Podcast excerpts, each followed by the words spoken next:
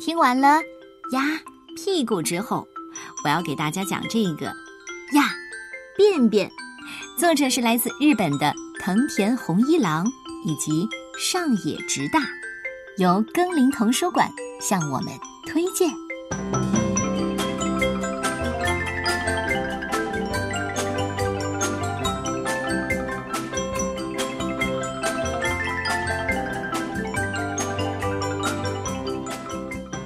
大家好，我是藤田博士，我专门研究寄生虫，可是我却对大家认为很脏的东西特别感兴趣，尤其是我很喜欢便便，嗯，就像小朋友说的粑粑，为什么呢？那是因为便便里面有很多对生命延续十分重要的秘密和谜题。好了，现在咱们就来说说便便吧，小朋友们。你们一天会拉几次便便呢？一次。哦，这可是秘密。呃，偶尔。呃，一天两次。嗯，我一次也不拉，我每天都拉呢。我容易拉肚子，所所所以，哎呀，要拉出来了，要拉出来了。不管是一天一次还是两天一次，哦，那都没关系，因为每个人的节奏都不同嘛。那我再问孩子们，你们多数时候会在哪里拉便便呢？我总是在家里的厕所，因为很干净，还很香哦。呃，我一去百货商店我就想拉，呃，多数时候嘛还是在家里的厕所。嗯，我最不喜欢学校的厕所啦，好麻烦呢。要是不拉便便该有多好？为什么要拉便便呢？是因为拉了便便会很轻松又很舒服吧？你们知道吗？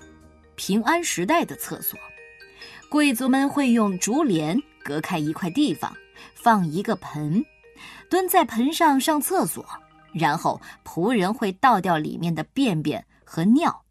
据说穿着宫廷女官礼服上厕所可是非常麻烦的。但是孩子们一定会问：为什么要拉便便呢？食物通过的器官叫做消化道。按顺序分别是口腔、食道、胃、小肠和大肠。食物就是通过消化道变成便便的。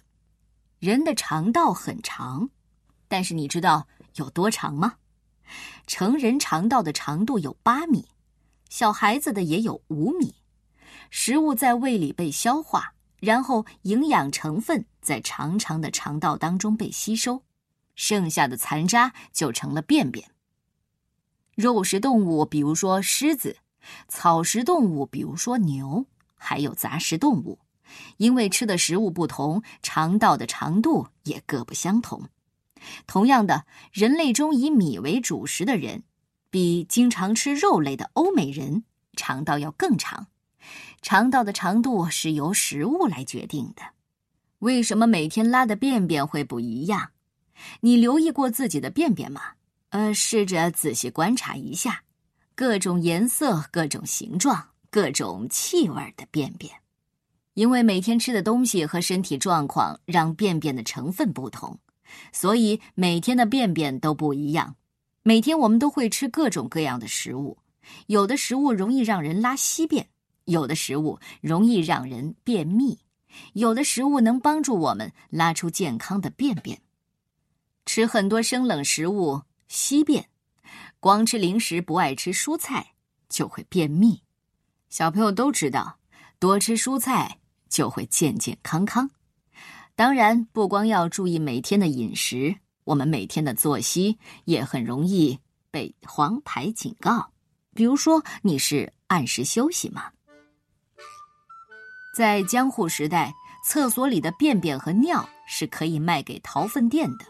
所以大杂院的房东还能卖不少钱呢。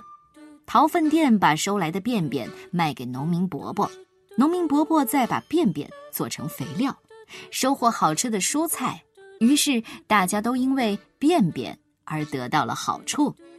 那为了拉出健康的便便，生活节奏应该是怎样的呢？早睡早起，对；吃过早饭就上厕所，对。每天按时作息，对；早睡早起，按时吃三餐非常的重要。还有吃完早饭之后，即使不想拉便便，也去一下厕所，养成好的排便习惯同样非常重要。那样的话，瞧就会拉出这样健康的便便了。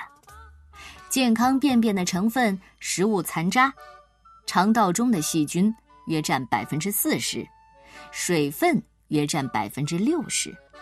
好的便便是一天一到两次。一到三根香蕉的量，像香蕉一样的形状，是茶色的，不太臭，缓慢的沉入水中。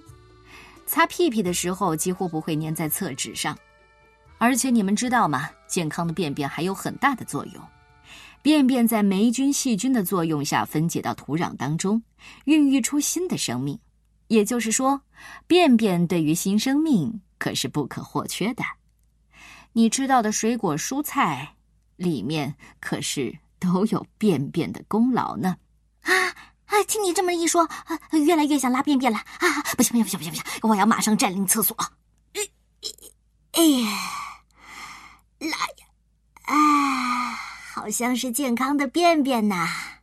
啊，可真轻松啊，好舒服呢！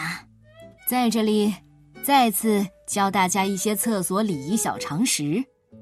上厕所之前，别忘了记得敲门；进厕所之后，别忘记锁门。保持厕所的整洁，不要浪费厕纸。用完要冲水，便后要洗手。弄脏了侧板，要用厕纸擦干净。哦，对了，不要嬉戏打闹。这下你可以放心的便便了吗？